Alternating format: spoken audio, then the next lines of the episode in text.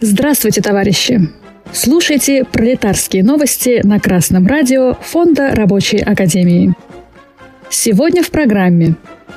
Глава оборонного завода предпочел гособоронзаказу частный.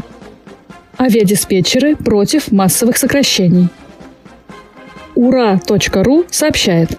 Генеральный директор завода «И сеть» Свердловской области Малик Гайсин арестован по делу о злоупотреблении полномочиями при выполнении гособоронзаказа. Предпринимателя обвинили в том, что он отказался менять пропорцию частных заказов и гособоронзаказа в пользу последнего. Позднее дело переквалифицировали в статью о хищении. Портал e1.ru информирует, что по версии следствия Атлант похитил 333 миллиона рублей передав их в виде займов подконтрольным организациям. Тем самым он причинил ущерб государственной корпорации «Ростех». Как говорят его адвокаты, ущерб уже возмещен. Представлены платежные документы. А 28 марта коммерсант.ру опубликовал новость, что суд Екатеринбурга обратил в доход государства крупный пакет акций, принадлежащего Гайсину завода – по версии Генпрокуратуры и суда, он совмещал управление предприятием с работой депутата, что законом запрещено. В конце 90-х годов он использовал свое участие в органах государственной власти для получения контрольного пакета акций завода. В народе говорят «кому война, а кому мать родна», подразумевая, с одной стороны, тех, кто страдает от войны и тех, кто жертвует всем ради победы, а с другой стороны тех, кто наживается на войне. Но есть еще и те, кто действует в угоду американскому фашизму. Кто срывает гособоронзаказ, тем самым подрывает обороноспособность страны. Они и сейчас возникли.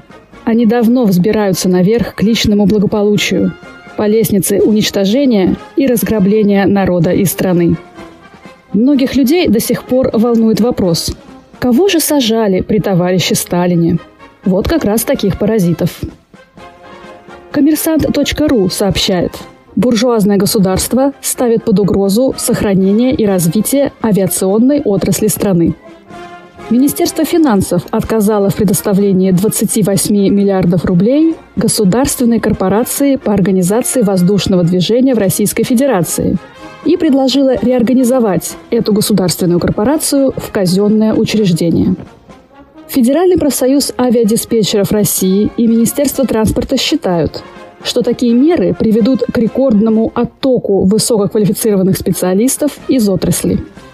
В прошлом году госкорпорация увеличила ставки на 60% за аэронавигационное обслуживание российских авиакомпаний и на 40% для иностранных. С апреля 2023 года сборы поднимут еще на 10%. Но с учетом инфляции ставки не покрывают затрат на обеспечение безопасности и регулярности воздушного движения, утверждает президент ВПАД Ковалев. Председатель профсоюза авиадиспетчеров предупреждает о потенциальной угрозе критического оттока кадров. С начала пандемии уже ушли 15% сотрудников. За 2022 год из отрасли ушли более 3000 человек, из которых 1000 – диспетчеры. Есть те, кто заинтересован в развитии страны и населения, и в первую очередь это сами трудящиеся.